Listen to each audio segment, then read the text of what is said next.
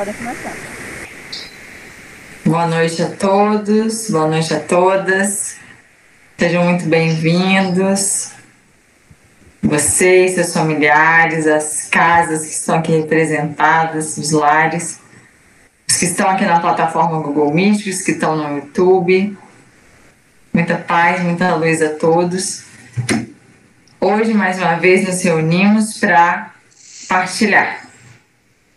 E quem vai trazer a palavra para nós e a inspiração será o Gaião. Gaião escolheu um tema que é a canção do Divino Mestre e vai nos embalar nessas ideias superiores. Então, Gaião, hoje te desejo, hoje sempre, né? Muita luz, muita sabedoria e que você possa ser um bom canal da graça divina. Gratidão, Carmen. Gratidão a todos que estão presentes participando. A imagem de vocês está congelada para mim. Eu espero que, você, que não esteja a minha para vocês congelada. Está ótimo. Você está ótimo. Porque vocês estão todos petrificados para mim. Né? Mas que todos que aqui estão sejam amorosamente acolhidos e aqueles outros que estão nos assistindo a partir do YouTube e que verão a posteriori também no YouTube, que todos possam ser envolvidos é, por esta divina luz e que possam realmente estarem sedentos dessas luzes transformativas, libertadoras que vêm do livro que será né, o foco da nossa partilha de hoje, que é o Bhagavad Gita. Quando nós propomos esse tema, né, a canção do Divino Mestre, na verdade nós estamos falando da tradução literal do título desta obra, pois que Bhagavad Gita significa a canção do Divino Mestre. Né? Porque Bhagavan significa o supremo, o absoluto. Né? É, é preciso a gente é, distinguir Bhagavan de, de, de, é, de alguma aspecto específico ou singular de Deus, como tem muito, muitos na literatura védica. Quando se diz Bhagavan, está se falando do absoluto, da totalidade, daquele que é inominado né, daquele que transcende todas as formas e concepções. Então, Bhagavan é uma forma de se designar Deus em seu aspecto absoluto e transcendente. Então, Bhagavan, né, quando se fala Bhagavad Gita, Gita significa a canção, aquilo que canta as glórias de Bhagavan, né, que é o Supremo, o absoluto. Então, Bhagavad Gita é a canção do Divino Mestre. Divino Mestre porque Bhagavan, na verdade, é o Divino Mestre, é o condutor, é aquele que nos liberta da escuridão, da escuridão do ego, da ignorância. E que obra é esta designada Bhagavad Gita? Que todos, com certeza, vocês que estão aqui, que continuam congelados para mim, petrificados, já ouviram falar, né? com certeza. É, porque é uma obra hoje em dia muito conhecida, muito falada. Então, o Bhagavad Gita, na verdade, ele é apenas uma parte do Mahabharata. Né? E o que é o Mahabharata? Maha significa grande, Bharata, a história de Bharata. O que é Bharata? Bharata, na verdade, é o nome da Índia. Esse nome Índia foi dado pelos europeus, né, quando tiveram contato com estas terras. Né, chamaram aquelas terras de Índia. Né. Mas, na verdade, é, para, os, para a cultura autóctone, pela, para a cultura é, ali que dominou toda aquela região por milênios, aquelas terras eram chamadas de Bharata. Né? Então são as terras de Bharata. Então Mahabharata conta é um épico que conta as histórias de formação deste povo. Mas é um épico diferente, porque o Mahabharata ele é todo espiritual. Ele é todo, ele todo é como se fosse uma grande metáfora da jornada espiritual humana. Então, dentro do Mahabharata existe o Bhagavad Gita, que é especificamente o diálogo entre Krishna e Arjuna né, e as instruções de Krishna para Arjuna sobre o que é o yoga, né, as linhas do yoga, né, a natureza do ser ou do espírito, a nossa relação com esse mundo material, enfim, é, um, é uma síntese do supremo conhecimento. Por isso que ele é, sem dúvida nenhuma, um dos livros mais importantes da humanidade. Ao menos para mim, particularmente, o Bhagavad Gita representa é, uma base de sustentação para todos os princípios filosóficos e vivenciais que eu tenho abraçado. Então, quando se fala de yoga, e hoje tem se falado muito de yoga, é, aqui no Ocidente e falado até de um a partir de um viés muito particularista que contempla apenas uma das correntes do yoga, que é a Hatha Yoga, né, que é essa a prática destas posturas, né, que são os mudras e os asanas, né, que é que são técnicas muito especiais que nos leva a um alinhamento físico-energético, nos preparando para uma conexão com o Supremo. Mas essa é apenas, isto é apenas um dos, do, dos, dos aspectos, um dos caminhos possíveis do yoga. Nós temos outras linhas de yoga, outros aspectos que contemplam yoga, né? que não somente o Hatha Yoga. Então, dentro do, do, do, do Bhagavad Gita, nós vamos ver esse aspecto filosófico, né, que dá sustentação àquilo que nós podemos, no, no lato senso, ou no sentido mais amplo, chamar de yoga. Porque sem essa base filosófica, que é a raiz, né, nenhuma árvore se sustenta.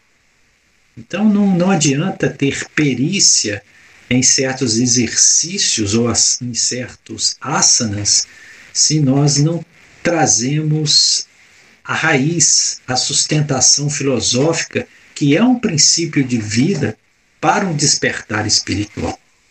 Isso está contido no Bhagavad Gita. Né? E, como eu disse, ele é apenas uma parte do Mahabharata. Né? E do que, que fala o Bhagavad Gita?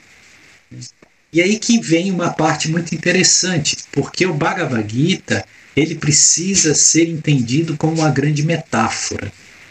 E é uma grande metáfora. Não obstante, esta batalha, que nós vamos falar dela hoje, que é a batalha de Kurukshetra, onde é narrado o Bhagavad Gita, é uma batalha histórica que realmente aconteceu né, numa região é, ao norte da Índia, acima de Nova Delhi, que é uma, uma região onde que, que aconteceu essa batalha e que tem registros históricos desta batalha. Então a batalha de Kurukshetra realmente aconteceu. Né? Mas ela serve apenas de fundo para que se manifeste o ensinamento superior de Krishna. E, bom, e quem é Krishna? E quem é Arjuna? Já que o Bhagavad Gita todo é, se estabelece a partir dos diálogos de Krishna e Arjuna. Krishna, ele é um avatar. Ele é a manifestação de Vishnu, Senhor Vishnu, que é a segunda pessoa da trindade hindu. Que nós temos Brahma, Vishnu e Shiva. Brahma é o criador, Vishnu é o mantenedor, o sustentador. E Shiva, o grande destruidor, o transmutador. Então, nesses três aspectos da divindade, que aliás esse aspecto trino da divindade está presente em todas as culturas, não somente na cultura hindu, inclusive na nossa cultura ocidental cristã, né, no aspecto de Pai, Filho e Espírito Santo, né, e assim esteve em todas as culturas, sempre está presente esse aspecto da trindade. Né. Então, é, Krishna é um avatar de Vishnu, mas só que ali ele é considerado como o próprio Supremo, como o próprio Bhagavan. Então Krishna é a manifestação do próprio Bhagavan, o próprio Supremo, o próprio Absoluto, né? trazendo um ensinamento para nós aqui na Terra. Porque o próprio Bhagavad Gita diz que quando o Dharma está ameaçado, o próprio Senhor Supremo em sua suprema misericórdia, envia um representante à Terra para reequilibrar o Dharma, ou vem ele pessoalmente se manifestar aqui. Então, Krishna seria essa manifestação. As histórias de Krishna são inúmeras, não, não dá para nós é, discorrermos sobre ela aqui. E, e Arjuna, quem é Arjuna? Na verdade, Arjuna é um parente de Krishna. E que é um, um, do clã dos Pandavas. Porque nessa, nessa batalha nós vamos ver a, uma guerra que se estabelece entre dois clãs que são parentes, são primos, né? que é os Pandavas e os Kauravas. Né? Os Pandavas é da família de Arjuna, né, que tem por irmão mais velho, logo, o líder dos Pandavas, Yudhishthira, que é o Yudhishthira, é um, um, um líder dármico, né, que obedece às observâncias da, da lei divina. Mas só que os Pandavas foram extremamente injustiçados e é, dilapidados dos seus direitos pelos seus primos, que são os Kauravas, que são liderados, que eram liderados por Duryodhana. E Duryodhana, ele era totalmente adármico, ou seja, ele tinha princípios contra as leis divinas. Ou seja, ele, é, ele representa simbolicamente aqui o homem apartado da consciência divina. Veja que todos esses personagens são símbolos, né? eles são simbólicos. Então, se Yudhishthira representa aquele que luta pelo Dharma, pelo, pela justiça, para que as leis divinas prevaleçam, para que haja ética, correção, é, moralidade nas ações, e Duryodhana é exatamente o contrário. É aquele que usurpa de um direito que não lhe pertence e faz mau uso né, desse poder que ele adquire para provocar desequilíbrios ao Dharma. Né? E, e como, qual que é a base né, que leva a esse grande conflito? É que, na verdade, os Pandavas eles tinham direitos àquelas terras, que é chamada da Terra dos Kuros, né, por causa do rei Kuru, é por isso que chama Batalha de Kuru Kshetra, Kshetra significa campo, Kuru, rei Kuru, né, porque Kuru foi um rei muito piedoso né, que escolheu aquela região ali e ele prometeu né, que ali ele iria semear o Dharma, que aquela seria uma, uma, uma região onde pessoas virtuosas e a virtude seria sempre vivenciada. E Inclusive, tem histórias muito bonitas do rei Kuru que também não, nós não vamos contar aqui. Então, Kurukshetra, Kshetra significa campo, é o campo de Kuru, ou seja, as terras do rei Kuru. Né? Então, vai ser nessa, nessa terra, nessa região, que vai acontecer a batalha de Kurukshetra, né? que é a base da história do Bhagavad Gita. É, eu sei que nesse momento pode parecer que é muitos nomes, um, um pouco confuso, mas tudo vai, é, tudo vai se clarear quando nós começarmos a falar mais sobre a base, sobre o sentido filosófico né, e simbólico de tudo isso. Então essa, essa batalha ela começa por um motivo muito simples, né, que os Kauravas negam aos Pandavas o direito de herança nas terras né, de Hastinapura. Hastinapura era a capital ali na época. Né, e eles usurparam Hastinapura e deram terras insignificantes para os Pandavas.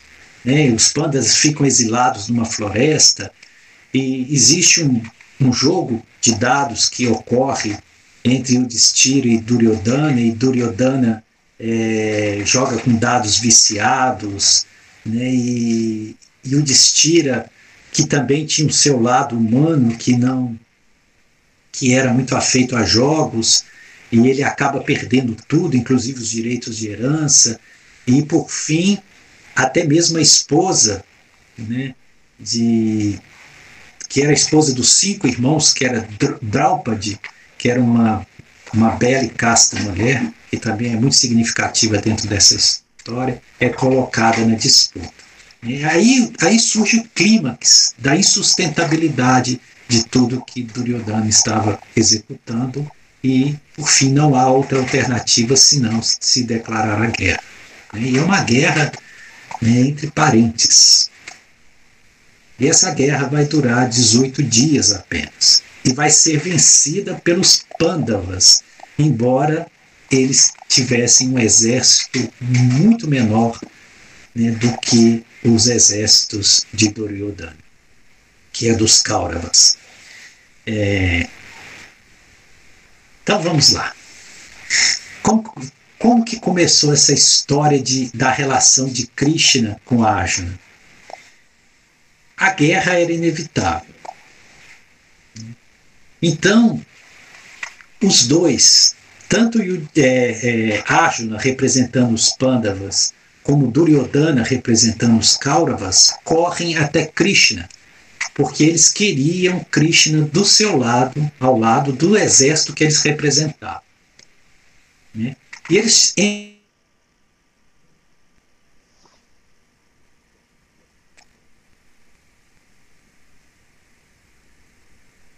sensibilidade de se evitar a guerra. E que eles vinham pedir, ambos, pedir que Krishna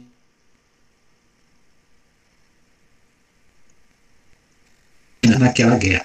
Porque Krishna, além de ser poderoso, Gaia, ele tinha um. Com licença. Oi. Vou pedir só para você repetir o que você falou nos últimos, no último minutinho, porque deu uma travada no som. E aí não, tá. não deu para ouvir. Então tá. É, eu falava da, de como se deu, como se estabeleceu essa ligação de Krishna com Arjuna. Né? Porque quando se viu que era inevitável a guerra, ambos, né, Arjuna representando os Pandavas e Duryodhana representando os Kauravas, foram ter com Krishna para pedir que Krishna pudesse estar ao lado de um ou de outro nessa batalha. Ambos queriam que Krishna estivesse do lado dos seus exércitos. Óbvio, porque Krishna, além de ser Krishna, ele tinha poderosos exércitos. E, e Duryodhana chega na frente e entra no quarto primeiro. Arjuna entra depois. E eles acordam. Ah, obrigado. Eu acho que foi a Carmen colocou as imagens da batalha de Kurukshetra. Né? Esse aí que Carmen está colocando para nós, este é Arjuna, que está aos pés de Krishna. É exatamente onde vai começar a instrução espiritual de Arjuna, à frente do campo de batalha. Aí dos dois lados estão postados os dois exércitos, os Pandavas de um lado e os Kauravas de outro. Então, voltando à história, obrigado, tá, Carmen? Se você tiver mais imagens aí, você pode ir colocando. É, então, os dois. É, olha que essa imagem que linda. Né? É, foi uma guerra épica, porque todo todo o reino de Bharata se envolveu nessa guerra, ou do lado dos Pandavas ou do lado dos Kauravas. Né? E essa quadriga que está no centro é justamente aquela que é conduzida por Krishna, que é a quadriga de Arjuna. E nós vamos chegar a essa imagem e entender o que está acontecendo. Então, todas as terras de Bharata, que hoje é a Índia, se envolveram nessa batalha, de um lado ou de outro. Então, eles entram no quarto e Krishna está acordando. E realmente Duryodhana entrou primeiro. E eles vieram pedir que Krishna estivesse do lado deles na batalha. E Duryodhana diz que, como ele entrou primeiro no quarto, o direito era dele. Krishna teria que estar do lado dele.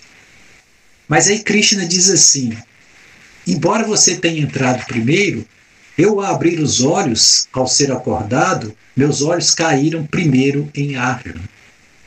Né? Então, eu vou dar a vocês o direito de escolher entre duas possibilidades. Aí Krishna oferece duas possibilidades.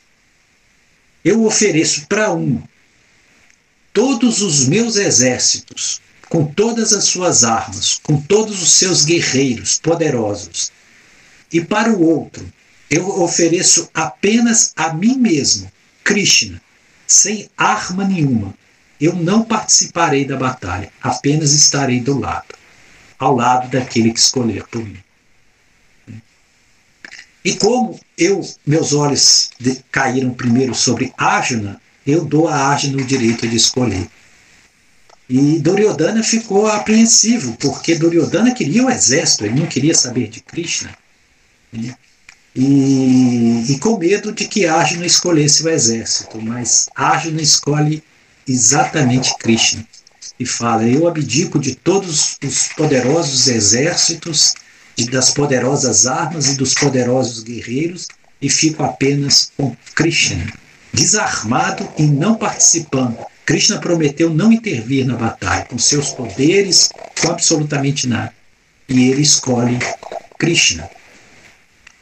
E o que deixa, o que deixa Duryodhana é, rindo de felicidade, porque tudo que ele ambicionava eram os poderosos exércitos. E com isso, Duryodhana achou que já tinha ganho a batalha, porque os exércitos de Krishna eram poderosíssimos.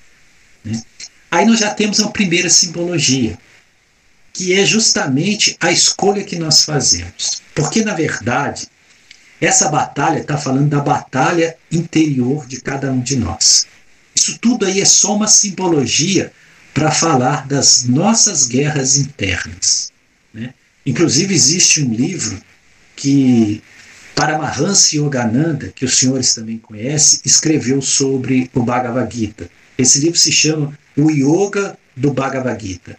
E nesse livro, Paramahansa Yogananda vai fazer uma leitura simbólica de toda esta toda essa passagem que está narrada no Mahabharata. Então, quando quando Krishna, quando Arjuna escolhe a Krishna, ele está escolhendo a, a essência de Deus ou o princípio da iluminação em detrimento à materialidade e os poderes do mundo. E Duryodhana, ao contrário, ao escolher os exércitos poderosos, ele está fazendo a escolha do poder mundano, né, do poder terrenal, do poder material. Então, Arjuna e Duryodhana são personagens em nós mesmos. Nós, ao longo da nossa jornada, nós também temos que fazer essa escolha. O que nós escolhemos? Todas as glórias e poderes do mundo ou nós priorizamos a busca do divino. Nós escolhemos Krishna sem armamento nenhum, apenas como um mestre. Né? Isso lembra até as palavras de Jesus, né, quando ele diz: é, escolha o reino de Deus e sua justiça, que o resto todo lhe será dado por acréscimo. Quer dizer, antes vem a razão primeira de nós estarmos aqui, que é um propósito espiritual. Por isso que o sensato, o sábio, e ágil não era sábio, é escolher primeiro o aspecto divino, né? o princípio espiritual. Né? acima de tudo, esse princípio espiritual. E toda a regência material será organizada naturalmente, uma vez que nós estejamos alinhados com os princípios espirituais. Então, essa é a escolha de Ashram, né, que é a escolha do homem que opta pelo caminho espiritual. Duryodhana recusa o caminho espiritual né, e quer os poderes do mundo. Ou seja, isso que nós temos visto né, é, diariamente ocorrendo no mundo. Né? E essa opção está aberta para cada um de nós o tempo todo. E o que nós temos escolhido? Essa é a pergunta.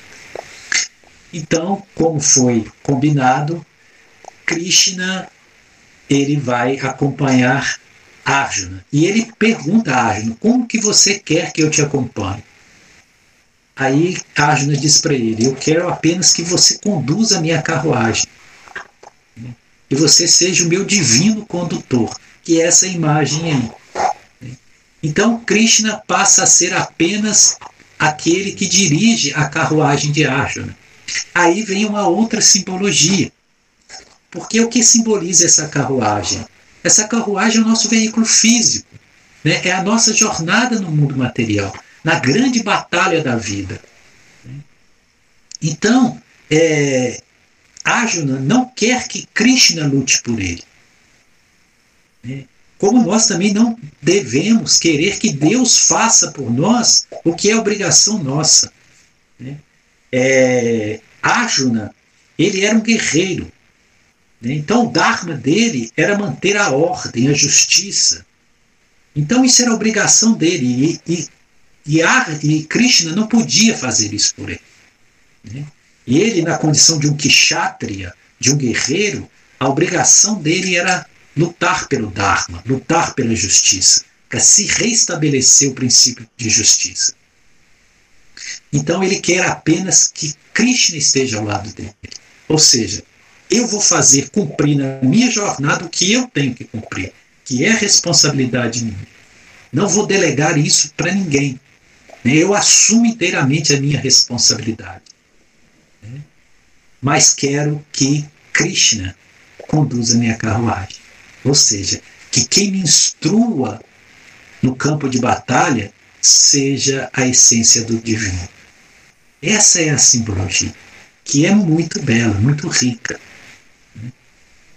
Então, é, chega-se ao dia da grande batalha.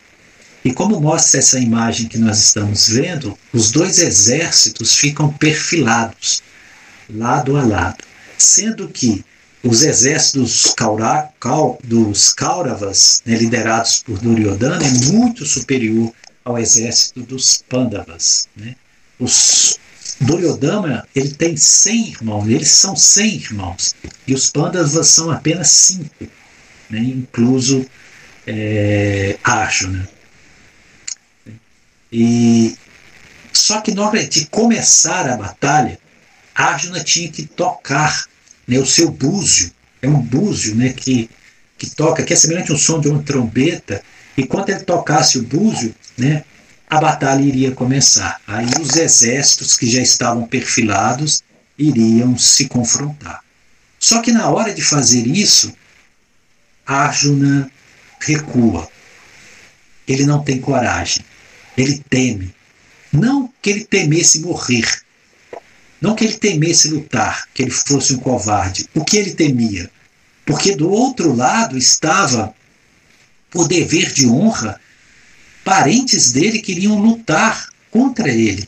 Inclusive, nos exércitos de Duryodhana estavam o avô dele, Bhishma, que era um avô muito querido dele, estava ao lado do exército de Duryodhana. O mestre dele, que ensinou ele todas as artes da guerra, né, que é Drona, Drona estava também do, do lado de Duryodhana. Fora vários parentes e amigos que estavam do outro lado. E, e quando ele pega no arco e na flecha dele, né, ele sente a mão fraquejar. E ali, os dois exércitos esperando que, que haja o sinal para começar a batalha, ele cai por terra e diz para Krishna que não consegue lutar, que ele não pode matar os seus próprios parentes, que ele não tem forças para isso. Né? E é interessante que tudo isso que está acontecendo é narrado por um sábio, né, que se chama Sanjaya. E Sanjaya está narrando tudo isso, que é assim que é o texto do Bhagavad Gita, está é, narrando isso ao rei Dhritarashtra. Dhritarashtra é um rei cego. Dhritarashtra, ele é o pai de todo esse todo, ele é o pai dos Pandavas, dos Kauravas, né? ele é o rei, é o senhor idoso, é o ancião, ele era cego. Né? Então ele queria saber o que estava acontecendo no campo de batalha de Kurukshita. Então Sanjaya vai narrando para ele, para Dhritarashtra, tudo que está acontecendo no campo de batalha. Né? Então, isso também é uma grande simbologia aqui. Por quê? Porque Dhritarashtra, essa cegueira dele, significa o reconhecimento que ele tem de não conseguir ver além da materialidade. Ele reconhece a ignorância dele, né, que ele não pode ver. Ele pode até enxergar, mas ver ele não poderia. Isso representa a nossa cegueira, essa cegueira que o ego nos lega, essa cegueira da ignorância. Então ele humildemente procura Sanjaya, né, que é um sábio. E Sanjaya passa a narrar para ele tudo o que está acontecendo. Ou seja, é como se fosse o eu inferior, Dhritarashtra, cego, que não consegue entender, compreender os princípios espirituais, recorrendo ao eu superior, que é Sanjaya, né, pedindo para que narrasse, né, que fizesse compreender o que estava acontecendo. Isso transferindo para a nossa vida, para o nosso dia a dia, seria como em situações em que nós vivemos, é, em vez de nós tomarmos decisão a partir do eu inferior, do ego, né, que é cego, todo ego é cego, todo ego representa Dhritarashtra, nós buscássemos Sanjaya, que é o eu superior, né, e nos aconselhássemos com Sanjaya, né, o eu superior, para tomarmos as decisões, para poder ter clareza, para poder ter visão espiritual do que está acontecendo de fato. E aí, provavelmente, nós não, não nos equivocaríamos. Então, esta simbologia também é muito bonita. Né? É, eu espero que vocês estejam compreendendo. Né? São muitos nomes, muitas histórias. Eu estou tentando fazer assim, um resumo, né? um preâmbulo do que é o início da narrativa do Bhagavad Gita. Tá? É, se houver alguma pergunta, é, podem fazer. Se mesmo lá no tá Laís, lá no YouTube, se alguém colocar alguma questão, alguma pergunta, passa para a gente aqui, tá bom? É, eu estou tentando, como eu disse, fazer uma síntese do que é essa história toda.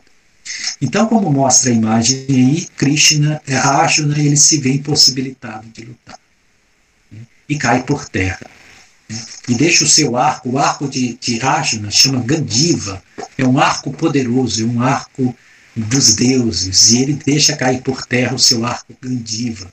Né? Ele não consegue sustentar a sua força de kshatri, de guerreiro. Né? E é nesse momento que começa a instrução de Arjuna, de Krishna para Arjuna. Toda, todo o diálogo de Krishna com Arjuna nesse momento que antecede a batalha, que é o Bhagavad Gita. Que aí Krishna vai ensinar para Arjuna, vai fazer Arjuna compreender tudo o que há para se saber em termos de yoga, de espiritualidade. Né? Então todo o Bhagavad Gita é diálogo entre Krishna e Arjuna. Então naquele momento em que Arjuna cai por terra, Krishna fala com ele, erga-te, não é digno de ti, que é um kshatriya, que é um guerreiro, negar o seu dharma. O seu dharma é de sustentar a ordem, a justiça, o equilíbrio. É seu dever sagrado prescrito lutar. E aí Krishna fala: Mas como eu vou lutar contra os meus parentes? Como eu vou matar os meus parentes? Aí Krishna diz para Arjuna: Em verdade, Arjuna, o que você não compreende é que todos eles já estão mortos. Como eu já estou morto e você está morto e todos estão mortos. Né? O que, que Krishna quer dizer para Arjuna? Que, na verdade, é, não existe isso que nós chamamos de morte. Que o espírito é imortal e que o destino de cada um deles já está traçado. Que existe uma lei divina que rege todas essas manifestações de existências que ocorrem sobre a Terra. Né? E que, na verdade, né, todos aqueles que não estão despertos para a espiritualidade, para Deus, já estão mortos. Né? Nunca, nunca realmente renasceram, nunca entraram no plano da vida. Então ele fala com, com ele: não tema cumprir o seu, seu dever, levante e lute essa covardia não é digna de ti, ó filho de Kunti. Né? Filho de Kunti porque Arjuna é filho da rainha Kunti, que é outra figura extraordinária que tem na, no Mahabharata, né? na, na, nas narrativas né? dos, dos, dos Vedas. Né? E aí Krishna, aí Arjuna levanta e luta levanta e luta. Mas primeiro ele recebe toda a instrução de Arjuna. E a batalha, por incrível que pareça, apesar da inferioridade, vai ser vencida pelos Pandavas, que é justamente o plano do, de Arjuna, né, liderado por seu irmão Yudhishthira, que é o irmão mais velho. Né. É, essa imagem que a Carmen pôs é maravilhosa. Ali nós vemos Krishna né, conduzindo a carruagem de Arjuna, e Arjuna com seu arco Gandiva, né, que é um arco poderosíssimo, a, é, Arjuna é o mais temido dos guerreiros, ele era o mais poderoso, ele era o mais hábil, e ali está Arjuna né, no campo de batalha de Kurukshetra, iniciando a batalha. Né? Bom, aí para falar do Bhagavad Gita, capítulo a capítulo, é algo né, que vai levar muito tempo. Talvez isso possa vir a ser uma proposta de estudo que nós podemos vir a fazer dentro do nosso grupo, né, é, estudando capítulo a capítulo, porque é muito conteúdo e são muitas coisas, muitos elementos que precisam ser vistos. É uma proposta, como diz a Carmen, né, e é de fato uma proposta que precisa ser avaliada. Mas para fechar a nossa fala hoje, que nós não vamos hoje nos estender muito, é, nós gostaríamos de falar da simbologia da Batalha de Kurukshetra. Qual é a simbologia que há por trás dessa batalha? Vamos lá. Então, essa batalha está falando de uma batalha que ocorre dentro de cada um de nós. Isso é um símbolo. E que batalha é essa? A primeira batalha é entre cumprir o nosso dever dármico ou fugir dele. Todos nós temos um dever dármico. Todos nós temos um propósito divino que norteia nossa existência. E nós podemos fugir dele ou cumpri-lo, ainda que nós tenhamos que matar os nossos parentes, como fez Arlen. E o que significa matar os nossos parentes, os nossos entes queridos? Os, os parentes, os entes queridos, significam todos os elementos do ego. O ego precisa ser morto. Então, todas as, todos, tudo aquilo que alimenta o ego tem que ser morto, tem que ser combatido. Então, quem são os nossos parentes queridos ou parentes queridos do ego? É a nossa vaidade, é o nosso orgulho, né? é o nosso desejo de prestígio, de fama, de poder, a nossa ganância. Esses são os parentes queridos. Eles precisam ser duramente combatidos, impiedosamente destruídos. Ainda que haja apego da parte do ego em relação a eles. Então, essa é a grande simbologia de entrar em combate contra esses seres que são muito queridos ao ego. É porque o ego ele se move pelo desfrute do mundo do material. O ego, ele é cego por prazeres mundanos. E se esquece, ou aliás, ele não compreende a natureza divina do ser que somos. Então, quanto Krishna diz que Arjuna tem que lutar, ele diz que para nós, que nós temos que não podemos fugir da batalha de vencer a nós mesmos. Então essa batalha de Kurukshetra é a batalha que nós travamos contra nós mesmos para vencer o nosso eu inferior, para vencer os nossos vícios, as nossas más tendências, os nossos hábitos nocivos, os nossos padrões mentais que comprometem a nossa natureza divina. Então é uma batalha de si para consigo mesmo. Essa é a batalha de Kurukshetra. Então, Krishna diz que ninguém pode fugir dela, porque nós temos o dever de lutar. Ou seja, para que nós possamos atingir o ser crístico, o eu superior, nós temos que primeiro passar pelas batalhas. E as batalhas estão presentes no dia a dia das nossas vidas. As batalhas se apresentam constantemente, nós vencemos, uma ou outra aparece. Para que nós possamos, ao vencê-las, nós irmos construindo né, essa fortaleza espiritual e nos abrindo, né, expandindo a nossa consciência e nos abrindo para o domínio do ser divino que há em nós. Então, é, essa é a grande simbologia. Essa é a grande batalha de Kurukshetra que cada um de nós tem que travar em suas existências. Obviamente que, como Arjuna, nós temos é, a liberdade de fugir delas. Pelo livre-arbítrio que somos dotados, nós podemos optar por não lutar. Mas não é luta externa, não é lutar contra o mundo ou contra pessoas. É uma luta interna, é uma luta conosco mesmo. É por isso que Buda dizia que só vence realmente quem venceu a si primeiro. É dessa natureza de batalha que se está falando. Então, é, Krishna vai ensinar a Arjuna justamente o caminho da autorrealização. O Bhagavad Gita é um ministério de autorrealização. É a ciência da autorrealização. Por isso que Srila Prabhupada dizia que o Bhagavad Gita, na verdade, é a ciência da autorrealização. Porque existe um método, existe uma maneira, né? existe um caminho, né? existe uma ciência espiritual. E o Bhagavad Gita traz justamente essa ciência espiritual, nos fazendo compreender a natureza última de cada coisa e a essência maior daquilo que somos as razões por que estamos neste mundo, a natureza do ser que somos, o propósito de estar aqui.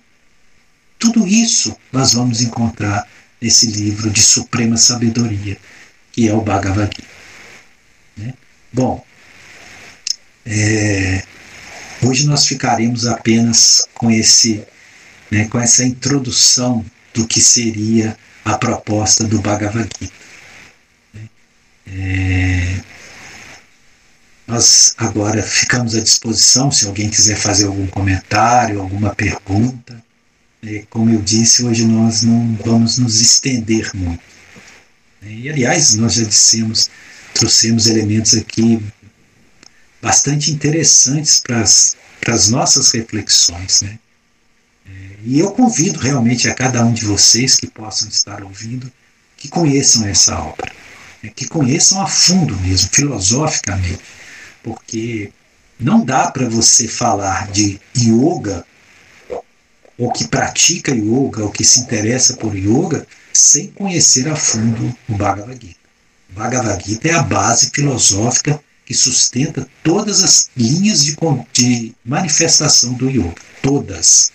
Todas têm por base esse livro. E esse livro possui a suprema sabedoria dos ensinamentos espirituais. Então, não é um livro qualquer. Né? Então, nós, nós nos colocamos à disposição para aqueles que quiserem é, fazer alguma pergunta, algum comentário, enfim, para partilharmos. Né? Então, eu retorno agora para a Carmen, agradecendo a todos pela participação, por estarem aqui conosco, e deixar que a Carmen agora conduza né, os diálogos que possam vir. Carmen. Obrigada, Ganhar, gratidão por essa partilha, por essa, essas mensagens simbólicas, mas que entram fundo no nosso, na nossa essência, porque tem um simbolismo que é realmente tocante. É, é claro, né? É, é, apesar de ser simbólico, é tão claro, é tão interessante. Então, nós te agradecemos muito. E a proposta que você fez, eu já faço pública aqui para que as pessoas já comecem a se mobilizar, que é fazer o estudo às segundas-feiras do Bhagavad Gita, de modo sequenciado, é, para que a gente possa juntos construir uma, uma, uma troca de ideias sobre esse livro que é riquíssimo e que tem detalhes que pode ser que a gente lendo cansado ao fim da noite é, podem passar desapercebidos. E talvez num estudo entre todos vai hum, ser esmiuçado, vai ser detalhado e isso vai ser muito fica como uma proposta, a gente ainda vai abrir essa proposta com mais detalhes no grupo, para que a gente possa então consolidar. Eu espero que se consolide, eu particularmente espero que se consolide essa proposta e que se torne então o propósito das nossas segundas-feiras por algum tempo. Jane colocou aqui, melhor ideia. E, eventualmente, quando apareça um palestrante convidado, uma pessoa que queira partilhar algum outro tema, a gente vai, então, é, abrindo espaços dentro dessa programação. Então, vocês já vão pensando aí que depois vai ter uma mobilização lá no grupo. Quem quiser agora também fazer algum comentário e falar, fique à vontade. Eu vou abrir então para quem quiser é, perguntar. Arlete.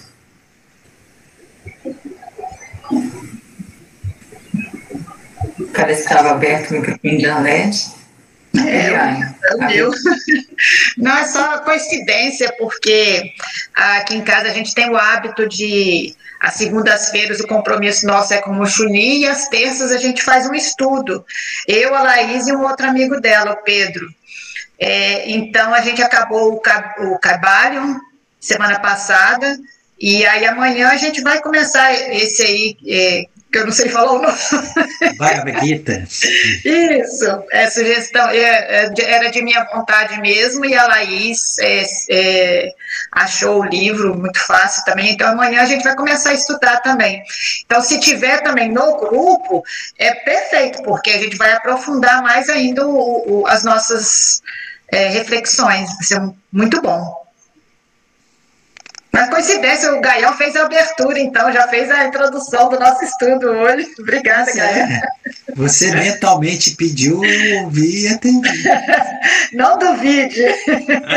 Eu ia falar isso agora, não é coincidência, é sincronicidade. Sim, tirou minha boca, Laís. Laís é sincronicidade. Exato. Aí, ó, trouxe sincronidade, eu e Laís nos sincronizamos. Eu falei, isso é sincronicidade. Nós somos uma egrégora e quando a coisa anda, anda junta. Isso aí, gente. Lídia, você quer falar alguma coisa?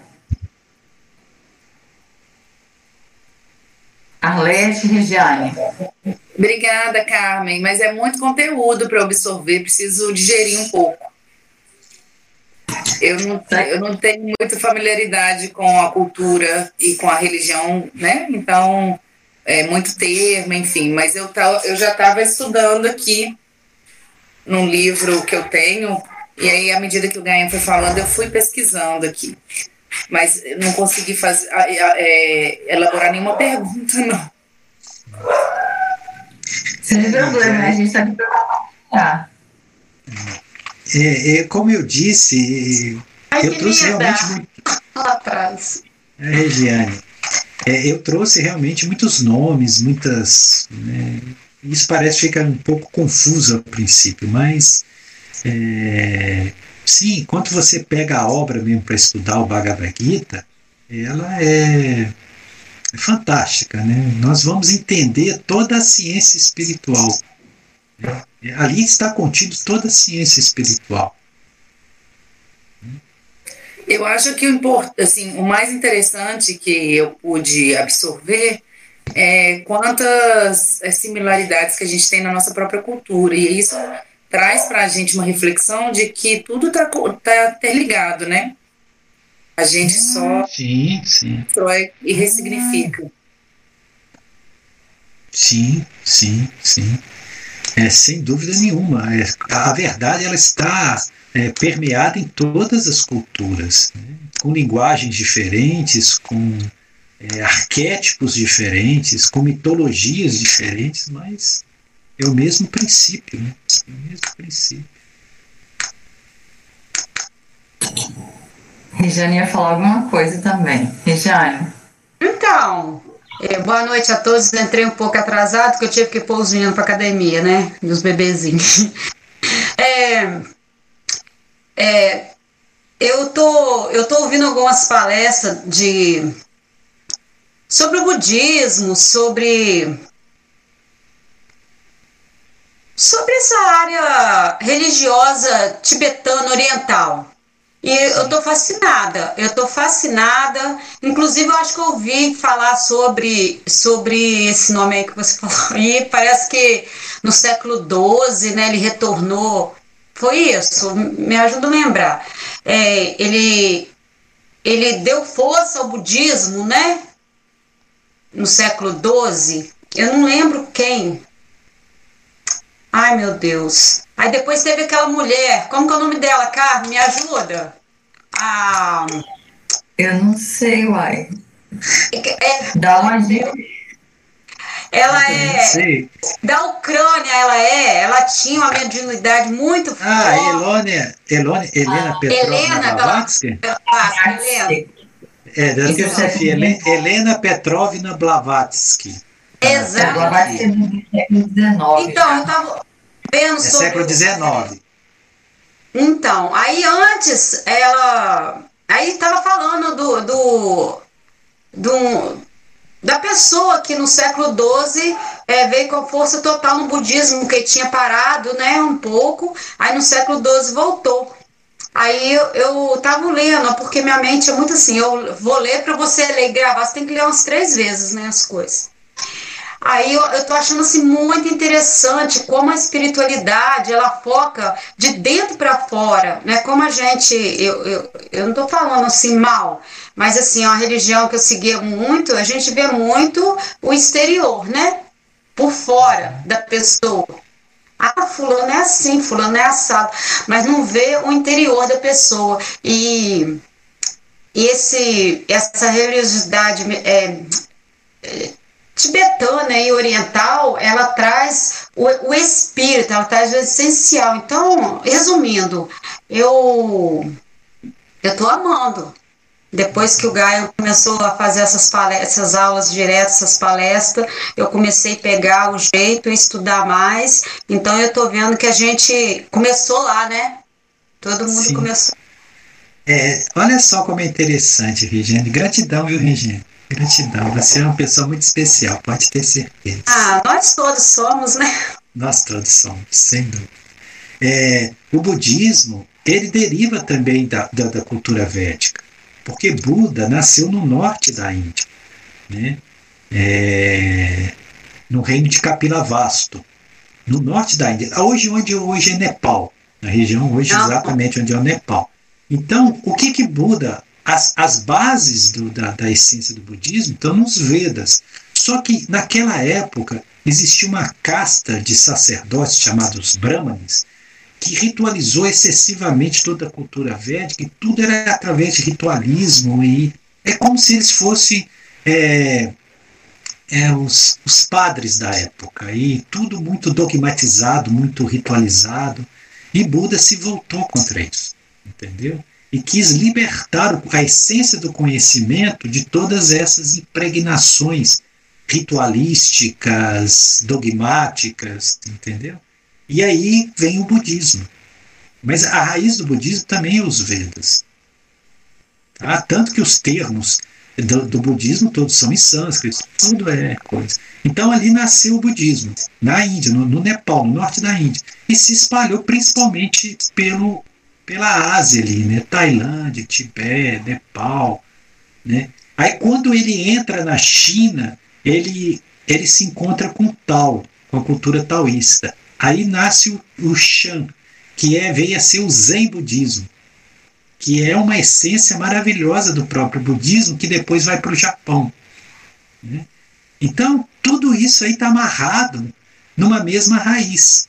E, e, é interessante, eu vou dizer algo aqui que não quero ferir suscetibilidades, entenda. Isso é uma coisa que, inclusive, lá nos mosteiros do Tibete, tem registros disso. Que o próprio Jesus, naquele período de, de 12 até os 30 anos, que ninguém sabe o que ele dele, não tem nenhuma notícia, existe registro de que ele esteve lá, no, na região do Tibete, né? Ele era conhecido como Isha. Né? Então, é, isso, isso é um fato histórico? Existem registros históricos, sim registros dos mosteiros. Mas pouca gente acredita e não importa. O que importa é o seguinte: se você pegar a essência do ensinamento de Jesus, ele traz muito dessa cultura védica. Jesus não é, é judaico. A cultura de Jesus não é judaica, é diferente. Por isso que ficou essa distonia. Né? E até hoje eles estão tentando encaixar o cristianismo com o judaísmo, é, Novo Testamento com Velho Testamento, isso é uma loucura. Por isso que os judeus dizem que nós somos todos loucos aqui no Ocidente com nossa proposta cristã. E eles têm razão, porque é diferente. A proposta de Jesus é diferente. Entendeu? A, a, a proposta de Jesus está no, no, centrado no próprio ser, na libertação do ser pelo próprio ser. A proposta judaica é diferente, é render-se a um Deus externo, a Yahvé, Yahvé é o Deus poderoso, tirânico, né, que agracia aqueles que rendem, se rendem a ele e condena aqueles que são contra ele. Jesus não tinha essa postura.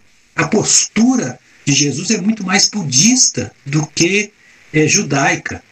E é por isso que é uma, ele foi tão mal compreendido. Existe uma, sabe, uma, uma, uma dificuldade de se entender Jesus no Ocidente por causa do, da judiciação do, do cristianismo, né?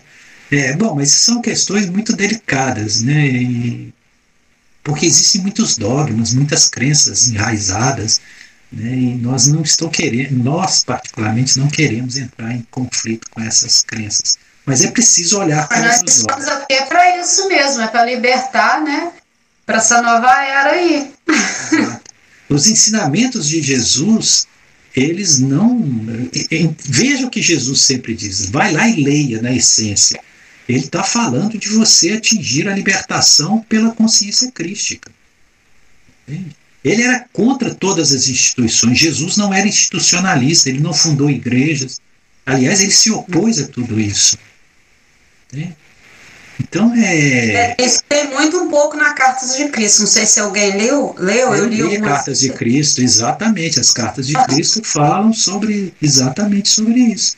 Então, aí tem alguns fatos que é super verdade, que ele conta, e tem outros que a gente vê que realmente ele trabalha o espírito, não é o externo, né? Sim, sim, sim. Então, é fato. Eu vou adorar estar tá, estudando. Nossa, eu vou amar. Num grupo assim, nossa. É, vamos ver se a proposta vai ser é. aceita, como vai ser, né? Mas é interessante, o estudo Bhagavad Gita realmente é um caminho de percepção da espiritualidade. Muito claro, muito. Né? E não é religião. Bhagavad Gita não é religião, não tem a ver com religião. Às vezes eu vejo as pessoas falando é da religião hinduísta. Não existe religião hinduísta, isso é um erro. Na Índia não existe uma religião chamada hinduísta. Existem escolas de pensamento. Mas não existe uma, algo que eles denominem como hinduísmo. Não tem isso. Existem várias escolas, diferentes escolas, entende? tendo como base os Vedas, mas com diferentes interpretações, com diferentes escolas. Eles não constituem o que nós entendemos por religião. Tanto que a ligação sempre é de um discípulo a um mestre, a um guru que ensina os ensinamentos e leva a pessoa à percepção de Deus. Entende? Então, e lá a tradição deles é milenar até hoje. Eles têm lugares na Índia ali que eles é milenar, eles não usam telefone, eles não comem carne, eles, eles são completamente assim. É, é, a tradição milenar, eles trazem até hoje, no século XXI, aquela tradição. Sim. O que, que aconteceu? A, os Himalaias, eles, ele foi o berço de captação das energias divinas para a Terra. Então, é, consciências vindas de outras esferas e outros orbes encarnaram ali em volta do, do, do, dos Himalaias, né, para sustentar esse, esse ensinamento superior que é, seria dado para a humanidade. Entende? Então, todas as religiões, na verdade, partiram dali. Então, é, existe algo muito especial que aconteceu ali, naquela região dos Himalaias. É tanto que os, as grandes almas que encarnaram ali são, são Cristos, vários Cristos se encarnaram. Eu estava vendo, eu sempre, eu acompanho um rapaz que ele faz viagem, então ele estava fazendo entrevista com a moça que mora na Índia. Diz ela que a parte mais pobre da Índia que tem a parte rica tem a parte a parte é onde que as pessoas elas levam mais a espiritualidade mais esse, essa tradição antiga diz ela que que ali ela não sabe explicar diz ela que a, partir do momento dela estar tá ali parece que ela muda a concepção de vida dela só da, da energia do lugar de ver aquelas pessoas ai meu sonho e quando ela tá, começou a falar falar falar ai meu Deus se eu tivesse condição de ir ah, você pode, basta você querer. Tudo é possível. Tudo é possível. Pense nisso. Uhum. Aí ela falava assim: a gente vai naquelas montanhas, que tem uns que vai para as montanhas é meditar e passam dias. Diz ela que sai de lá assim com outra percepção. Diz ela que parece que não está no planeta Terra. Então, assim, Sim. você vê o depoimento dela. Contar, é muito especial mesmo. Sim. É, lindo.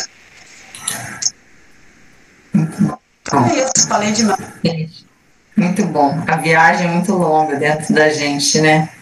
Mas a chegada é segura. Então Nossa, vamos.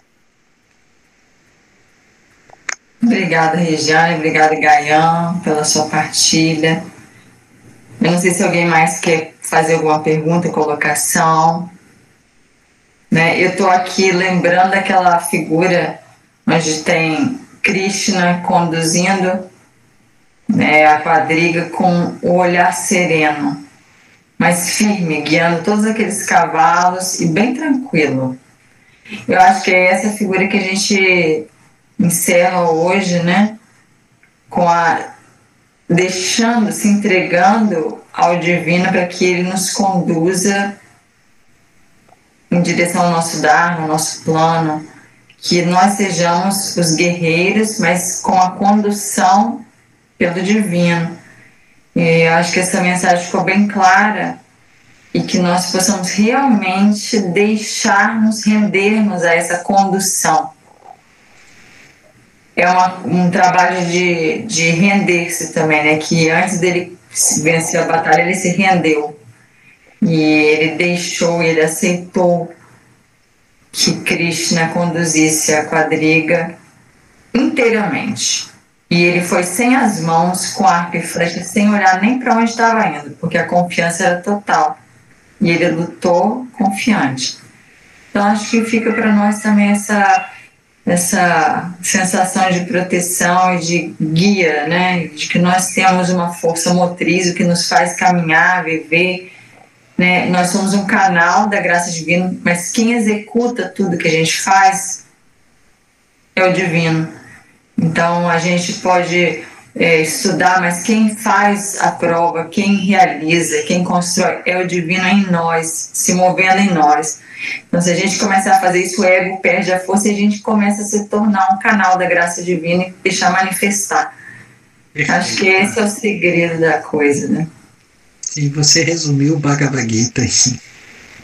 Perfeito, é isso mesmo. Maravilhoso. A sua visão é perfeita. Maravilhosa. Então tá bom. Aí, você quer falar alguma coisa mais ou a gente pode ir fechando? Ah, não, não, já falei muito. Tá bom. Então nós vamos encerrar agradecendo. Gaia? Ele vai, ele vai fazer um mantra para nós, para Krishna hoje, tá? Para Krishna, um mantra de Krishna, já que ele foi o pilar da conversa, vamos dedicar a ele o mantra. Então, que todos fiquem em paz, em harmonia, que estejam bem, em paz, seguros e felizes, são os nossos votos a cada um e as suas famílias. E agora a gente acaba então com um mantra que nós vamos pedir ao Gayan, a sua escolha, que faça para que nós possamos vibrar nessa vibração sutil do mantra. É, vamos então fazer o Maha Mantra, né? Que é o mantra que fala exatamente de Krishna, né? Que é o Maha Mantra. Né? Hare Krishna, Hare Krishna, Krishna Krishna, Hare Hare, Hare Ram, Hare Ram, Hare Ram, Ram Ram, Hare Hare. Hare Krishna, Hare Krishna, Krishna Krishna, Hare Hare, Hare Ram, Hare Ram, Ram Ram, Hare Hare, Hare Krishna, Hare Krishna, Krishna Krishna, Hare Hare, Hare Ram, Hare Ram, Ram Ram, Hare Hare. Jaya Krishna, Jaya Jaya.